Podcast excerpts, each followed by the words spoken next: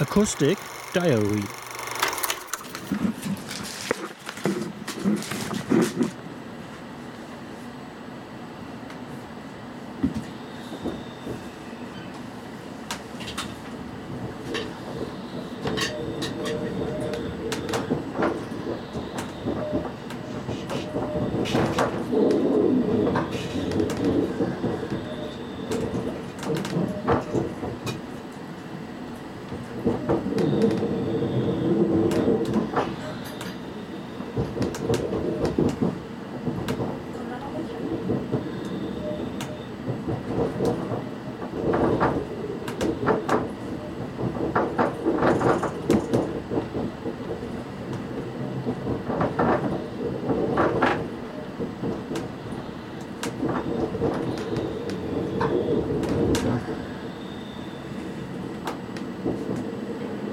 Tag, willkommen wir im ICE der Deutschen Bahn nach Hamburg.